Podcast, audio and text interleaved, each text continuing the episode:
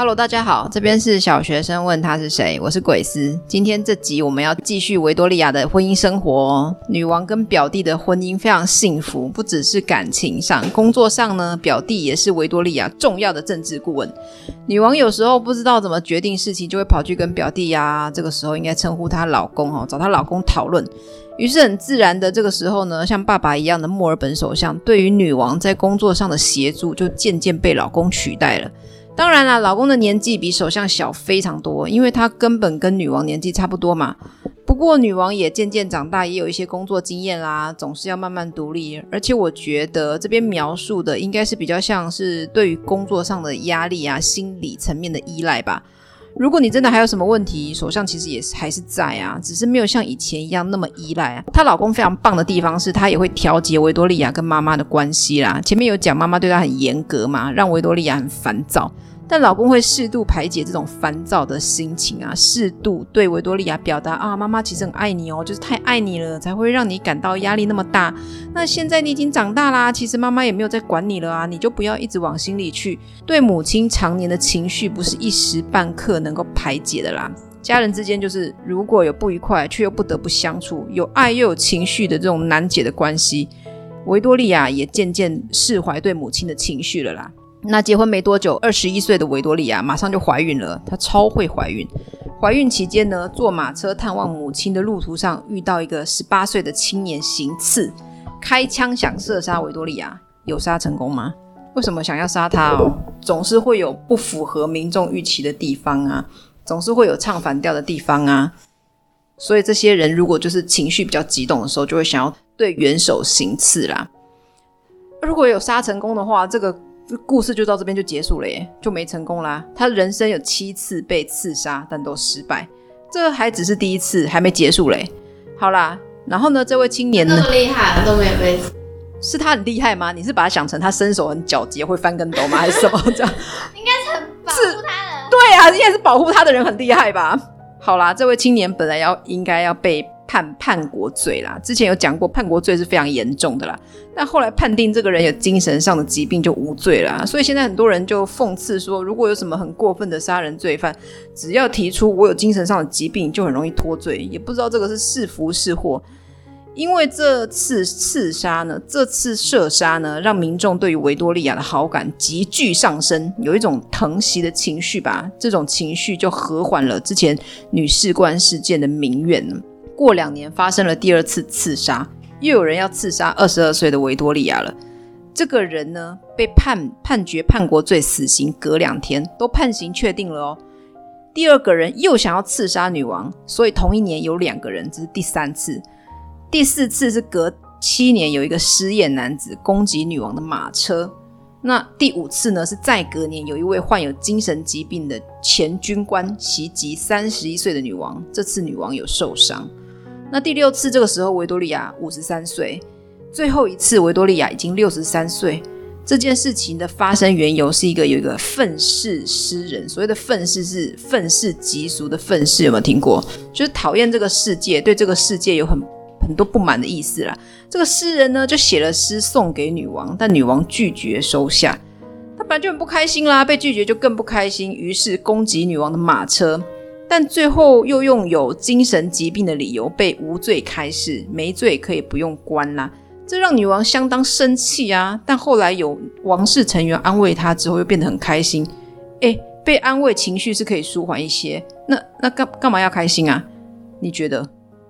因为女王说遭受枪击非常值得，这样子才能够看到人们有多爱你。每一次他遭受刺杀，民意都会回馈给他，人民就很心疼女王，然后出现爱戴女王的声浪就会出现。这也是为什么很多戏剧都会刻意营造受委屈的桥段，因为受委屈之后被秀秀的感觉非常好嘛。以前我们小时候八点档连续剧啊，媳妇系列就是这样很红啊。恶婆婆一直欺负善良媳妇，好委屈，好可怜，有人来秀秀，或者是主持正义就会很爽快啊。我觉得有时候人自己会陷入这种情绪中，如果没有人来帮秀秀，情绪就会变成愤怒。我这么委屈，这么可怜，怎么没人同情我？经历几次之后，你就会明白，很多情绪都是要靠自己消化的，不用等人家来秀秀你，你自己可以帮助你自己。上面这段是讲维多利亚被刺杀的过程啊。那我们回到二十岁的维多利亚生了第一个宝宝，给你猜公主还是王子？王子是公主，然后呢 也叫做维多利亚，好奇怪哦。外婆、妈妈跟女儿三代都叫做维多利亚，是有多喜欢维多利亚这个名字？维多利亚现在讲的都是维多利亚，都是女王哦。那女王呢，就自己说自己很讨厌怀孕，也很讨厌哺乳，就是喂奶，谁喜欢呢、啊？怀孕跟喂奶就是又累又痛的事，而且虽然是自己生的，但她还是觉得新生儿很丑啊，皱皱的。但这件事情就凸显了她跟她老公有多恩爱。就算是不喜欢这个过程，她还是一直生，一直生，总共生了几个小孩？猜猜看，九个，九个小孩。哇，我自己生三个都觉得快要累死了，她怎么有办法生九个啊？真的是欧洲阿妈。你知道她有欧洲祖母的称号，因为他们的小孩各自婚嫁到欧洲各个王室。他就像是整个欧洲王室那些公子，我每次都讲公子、公主、王子们的共同阿嬷这样子。他都说讨厌小孩，但还是一直生，那就应该没那么讨厌，对吧？这就是人家讲妈妈有精神分裂，虽然讨厌，但怀孕的时候又好像忘记自己有多辛苦、有多累，因为小孩实在太可爱了嘛。但有些妈妈不是这样哦，如果经历过产后忧郁的折磨，那就会觉得生产根本就是地狱。撇除掉小孩很可爱这件事情，其他就都很像地狱了啊。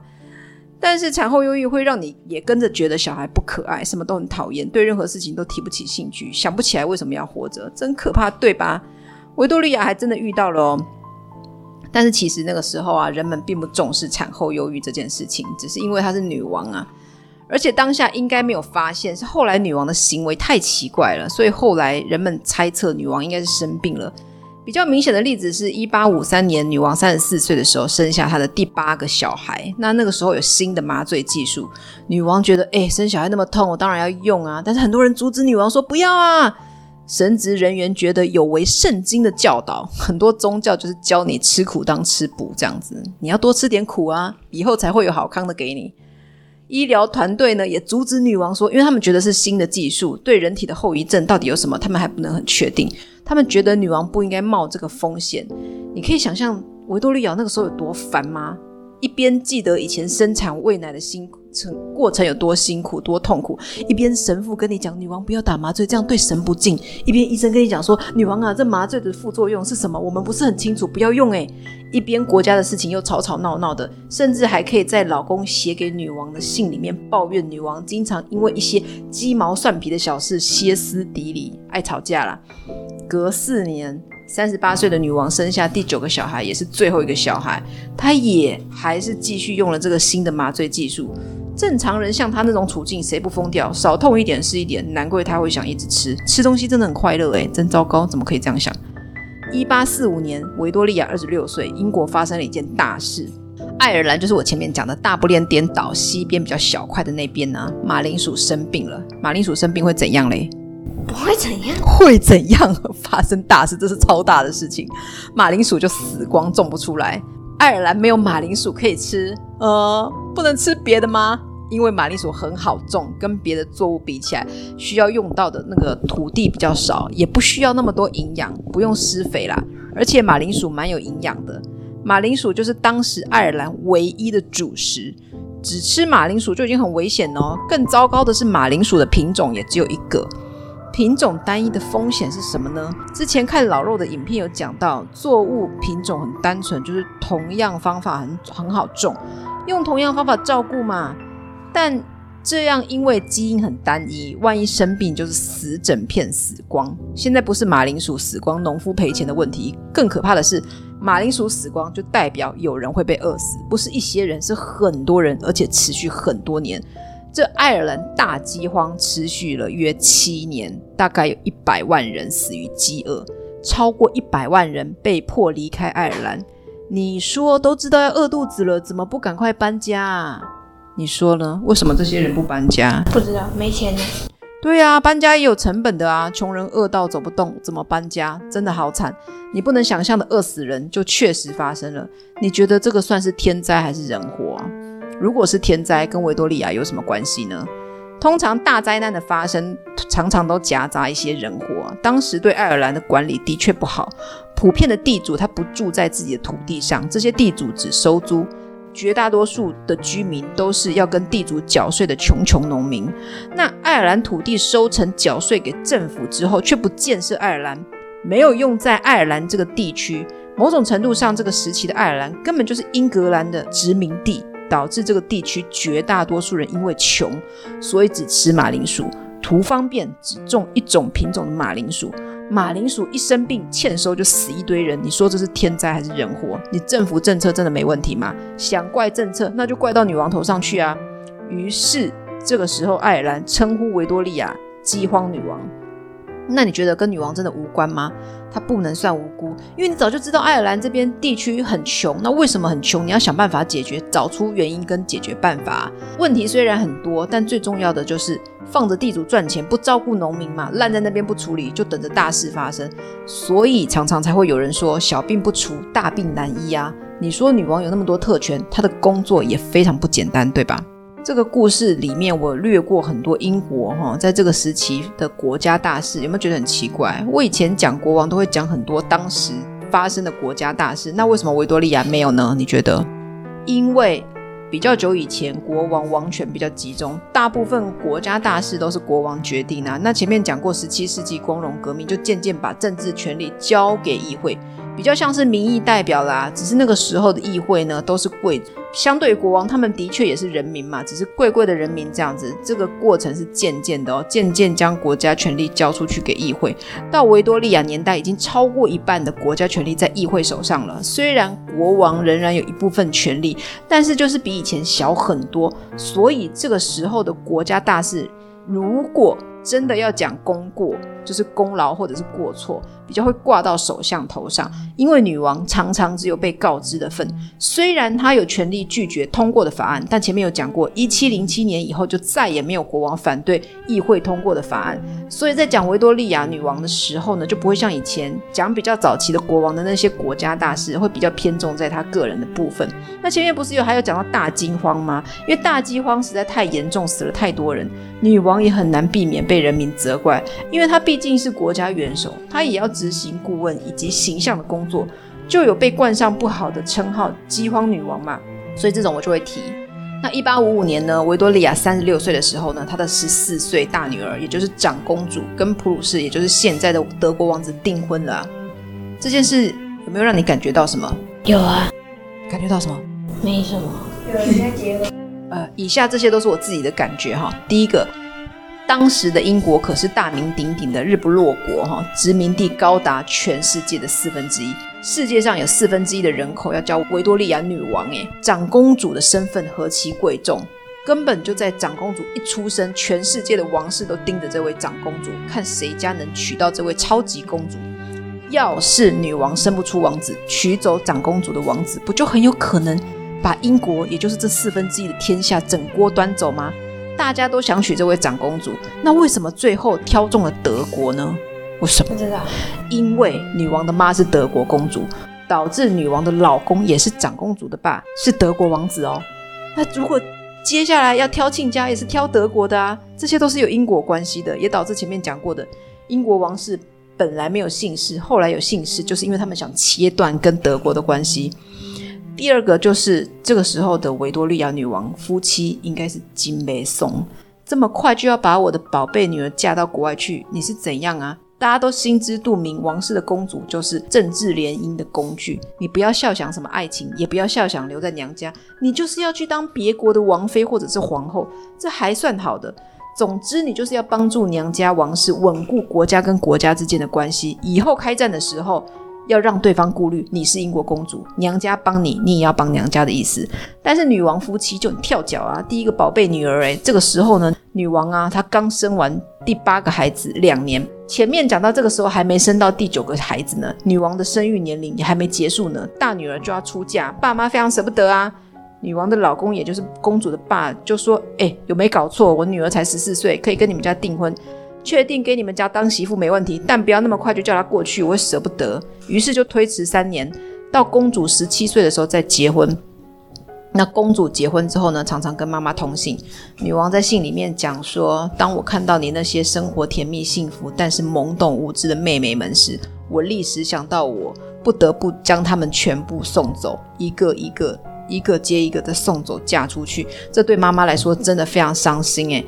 这个时候，女王已经生出第九个小孩，也就是第五个公主。长公主有四个妹妹，这样很快的结婚没多久就怀孕，接着生下女王的第一个外孙。虽然女儿呢出嫁让维多利亚很伤心，但是女儿就是走在人生的轨道上，接着也生小孩了。有孙子总是很开心嘛。虽然那个时候维多利亚还没四十岁呢，但接着就是让维多利亚非常伤心的时刻来了。你觉得会是什么事呢？前面看起来好像是失去了女儿，现在是真正的失去母亲了。两个维多利亚消失在维多利亚的生命中，诶，好像绕口令哦。长公主出嫁四年，也就是维多利亚四十二岁的时候，女王的妈过世了。在整理妈妈的遗物的时候呢，看到妈妈以前写过的东西，类似日记那种手稿啊，女王真切地感受到妈妈对自己的爱，同时又加深了对母亲当年男友的怨恨，觉得就是这位男友让维多利亚的跟妈妈关系不好啊，就是妈妈死了太伤心了，于是想找个人责怪，说都是你让我讨厌我妈这样子。这个时候呢，女王太伤心，女王的老公就承担了女王很多工作，诶，每次都叫她女王的老公。其实，在一八四零年跟英国女王成婚后，长期被称为艾伯特亲王殿下，这样十四年。一八五七年，英国女王亲赐王夫这个称号，女王的丈夫的意思。那我们以后称他为王夫。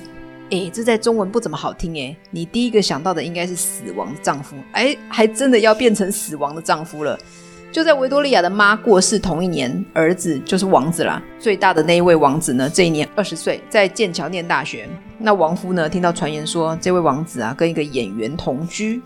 演员在那个年代啊，演员算是非常低下的身份。王子怎么可以跟这样子的身份往来啊？他还不是普通王子诶，他是英国现在女王的长子诶，身份比他姐长公主还贵重诶。于是王夫觉得这下事情大，一定要亲自去看看到底是什么情况啊！这一路赶去的路途中啊，感染风寒，就是感冒啦。感冒分成很多类型，应该是蛮严重的类型，应该有并发一些什么别的病啊，只是当时不知道是什么。总之很快的，当年冬天就过世了。那个时候王夫才四十二岁。你看，女王同一年失去了母亲，又失去了老公，都不知道克服失去妈妈的悲痛了没？接着失去了老公，而且她跟老公那么恩爱。老公在工作上跟情感上都那么帮助维多利亚女王，从此之后人生还有三十九年这么长的日子，她都只穿黑色袍子。袍子就意思就是宽大前开的大衣啦，黑色表示哀悼，所以她就一直沉浸在失去丈夫的悲痛中。那为什么要穿袍子呢？因为太不开心了，所以就一直吃，就一直变胖。变胖穿宽大的衣服比较舒服嘛，所以就一直穿黑色袍子。因为变胖、变老、变丑，失去母亲，失去老公，女儿又嫁出去，而且还要陆续一直嫁出去，她的心情就越来越差，越来越不想见人，她就隐居温莎，就是躲起来，不要给民众看到。所以这个时候，她又多了一个多了一个称号，叫做温莎遗孀。这又跟前面提到的王室，英国王室开始有姓氏这件事情。一九一七年的英国国王乔治五世开始给英国王室的姓氏就是温莎，也就是因为这个情况，女王开始不管事，王权就继续减退，政治权力更多的往议会加重，共和的声浪也越来越高。共和就是人民自己选统治者啦。在一八六四年，也就是亡夫过世三年后，发生了一件大事，让维多利亚不得不面对群众了。反对维多利亚的民众在白金汉宫，也就是英国君主位于伦敦的主要寝宫及办公室，在白金汉宫的栅栏贴了一张布告，上面说什么嘞？说这些房子应该让那些真正做事的人居住或购买，什么意思呢？就是呢，在王夫还活着的时候呢，维多利亚夫妻呢有用自己的钱购买了房子，但你维多利亚身为女王却不工作、不露面、不给民众看看，给民众看也是国王的工作哈，那你怎么可以拥有房子呢？这件事情闹大之后呢，女王的舅舅比利时国王这个时候就写信给女王啦，建议女王应该要出现在工作面前呢，你应该要出来工作啊，让民众知道你还在乎你的子民啊。于是王夫死后三年，女王终于乘坐敞篷马车横穿伦敦。那老公死后，维多利亚精神支柱是什么呢？女王这个时候很依赖一位叫做布朗的男仆的照顾。开始有风言风语说他们两个秘密结婚喽，甚至有报纸称呼女王为布朗夫人。这秘密的传言，这神秘的传言，后来被拍成电影哦。电影名称就叫做《布朗夫人》。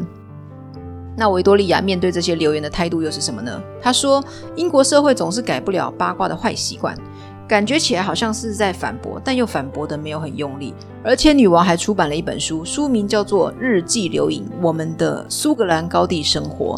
书里还大大的赞赏了这位布朗男仆。这么磊落的态度，让我觉得他们可能真的没有男女之情，应该就是很深厚的友情吧。前面女王在舅舅写信建议下，终于跑出来给大家看看她的模样，但也就是给大家看一下，她又龟缩回去她的隐居生活。这样让人民想要把英国的政治体制改为共和，也就是人民自己选统治者，这种声浪越来越高。其实英国人民一直有在共和以及君主制纠结。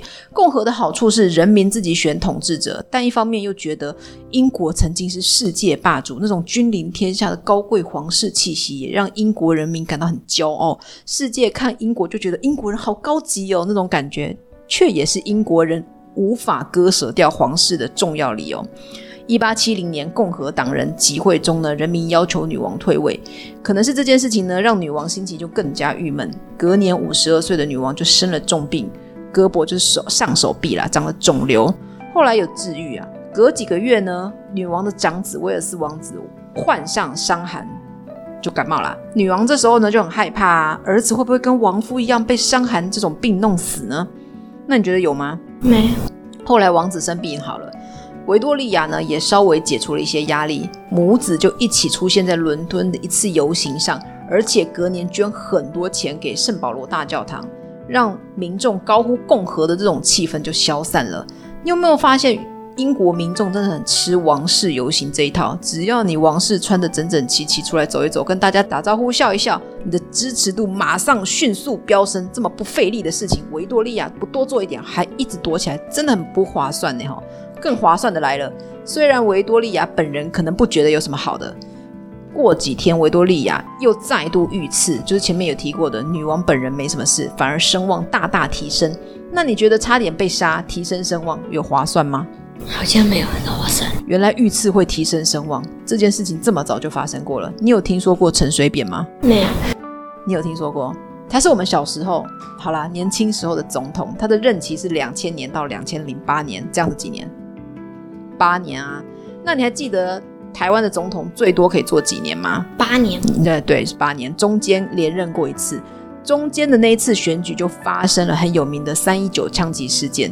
那一次选举的投票日的前一天，就前一天哦，陈水扁跟他的副总统候选人，在游街拜票，就是站在小货车上面，然后就是在喇叭前，就是拜托民众投票给他们的时候，诶，现在想起来真是蛮危险的吼，不是都说搭车要绑安全带啊，他们就可以不绑安全带，就站在小货车的货斗上，还没有车的铁皮包着嘞。不过这种游街车都开得很慢很慢啦，希望大家都看见他们，听见他们。反正呢，就在投票前一天，就有人对这组总统候选人开枪。陈水扁的肚子上有一道十一公分长的伤口，看起来就是子弹划过去脂肪组织。这时候呢，有大肚子，好像也是蛮好的吼，反正就皮肉伤了。然后隔天选举，他们就赢了，而且只赢对方一点点，真的是一点点。五十点一一 percent 对四十九点八九 percent，差距真的很小很小。那这想象空间就很大嘛？怎么中枪还皮肉伤？有上有受伤，看起来好委屈，但就是很简单的皮肉伤。竞争对手就跳脚啊，大喊说：“你们自导自演啦，是不是自己先准备好伤口，然后演一下被枪击？”好啦，这就是非常大概的本国历史上因枪击扭转了选举情势的著名事件。好啦，接着就是介绍她成为印度女皇的由来啦。成为印度女皇有什么特别的呢？第一次听到真的是有浓浓的违和感。这种奇妙的违和感哪里来的呢？因为印度是一个超级重男轻女的国家，非常歧视女性，所以他们的皇帝是女性，这有可能吗？有可能啊，不是印度人而已。印度皇帝总共五位，维多利亚就第一位，也是唯一的一位女性。那英国殖民印度这件事到底是什么时候、怎么开始的呢？这就又要扯到哥伦布啦。哥伦布在十六世纪初发现新大陆之后嘞，欧洲国家就开始疯狂开船到处开发新大陆，想赶快看看能不能发现什么好康的，赶快自己吃下来呀！就算不给抢，不能抢，抢不了，做个买卖总行吧？用当地便宜的价格买下来，运回来自己国家高价卖出，划算呐，就可以赚好多钱钱。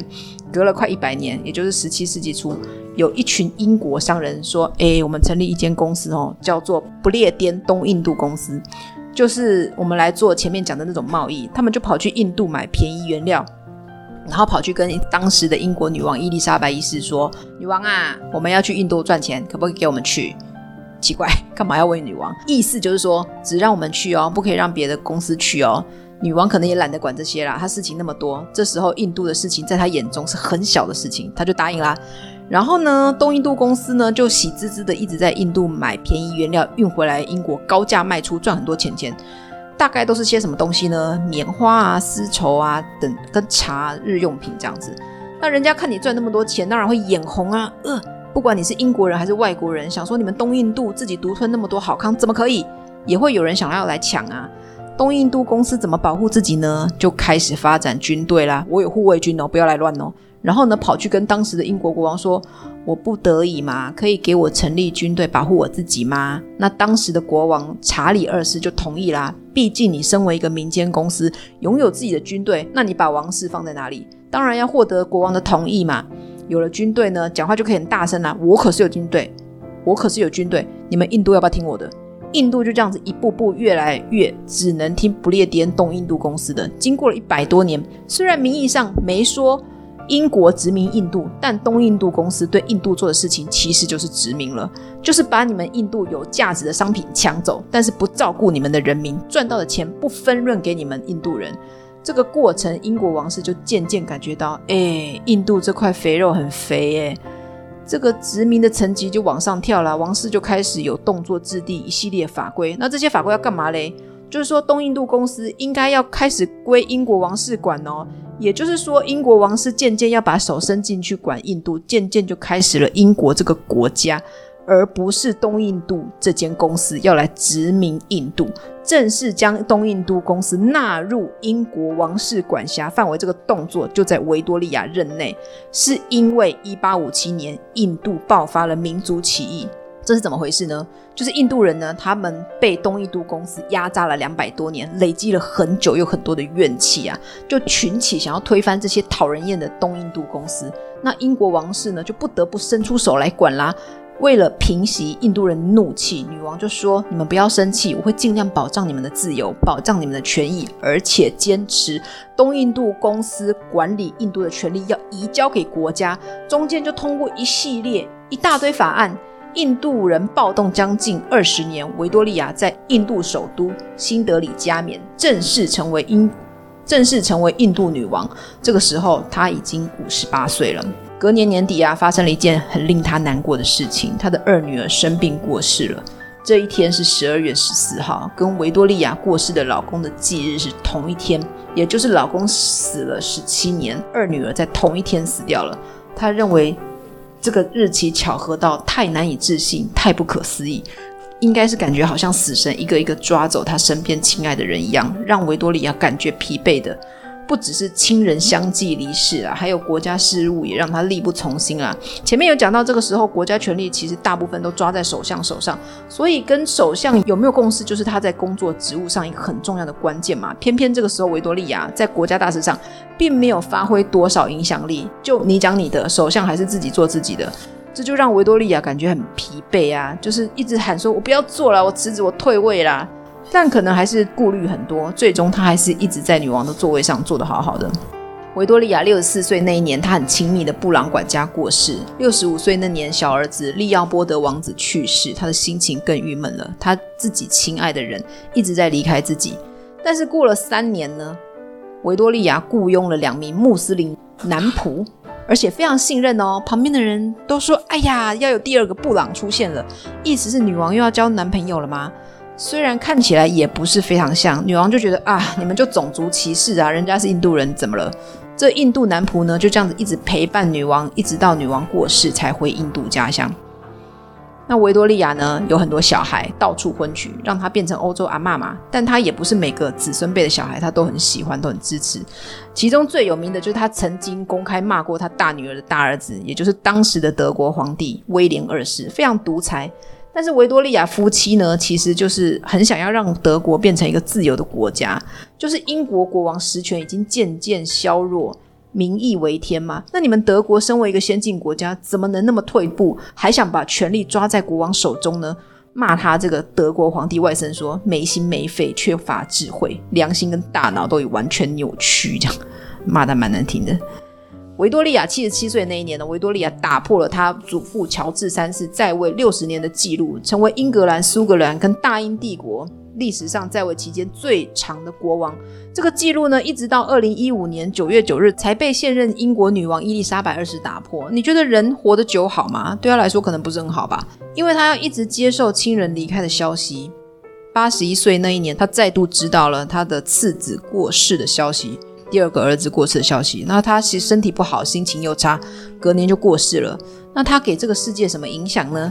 最重要的就是前面讲到，他的时代完善了英国现代宪政君主制度，意思就是国王只有咨询权、鼓动权跟警示权，就是只能问、只能建议、只能警告，没有完全的实质权力，强硬要求做什么决定，象征性大于政治性。这种象征性非常强调道德跟家庭价值。嗯，家庭。跟家庭有什么关系？因为他自己的家族很庞大啊，一直生，然后世界各国婚娶。前面有讲他是欧洲阿嬷嘛，那很多王子、公主、王后都要叫他阿嬷啊。维多利亚女王跟她老公一共有四十二名孙子女，其中对，其中三十四位活过成年。比较有名的后代有英国现任女王伊丽莎白二世。挪威国王、瑞典国王、丹麦女王、西班牙国王，好啦，讲国家元首就够了，名字你也记不住，什么大公跟王后就不用讲了，反正就是一长串。那欧洲王室这样亲上加亲的婚配，你觉得好吗？很明显的一个缺点就是家族遗传疾病就会遍布欧洲王室啊。维多利亚女王最小的儿子利奥波德有血友病，什么是血友病呢？血友病呢，大部分是遗传疾病。一般人流血啊，血液的构造会有自动将血凝固住，不会继续流血嘛，不然没完没了的一直流血，人不就死了吗？但是血友病患者在凝血，也就是说把血凝固住后止血这个功能很困难，不是说不能啦，就是要花比较多时间，很容易淤青，很容易淤青就算了，顶多就是比较痛一点。但比较糟糕的是，那脑袋呢？脑出血就很容易造成长期的头痛啊、癫痫啊，或者意识不清。然后维多利亚的小儿子就这样子把血友病的基因散播出去了。有谁嘞？有俄罗斯皇储亚历克塞、阿斯图亚斯亲王阿丰索跟西班牙王子冈萨诺。好，没有国家元首，国家元首要健康一点哦，生这种病是不能当国家元首的。因为维多利亚的祖辈没有人有血友病啊，那怎么突然从维多利亚的儿子这边就开始有了？就有人各种猜测啊，猜说维多利亚。可能根本就不是肯特公爵的女儿，根本就是他妈跟一名血友病患者的女儿。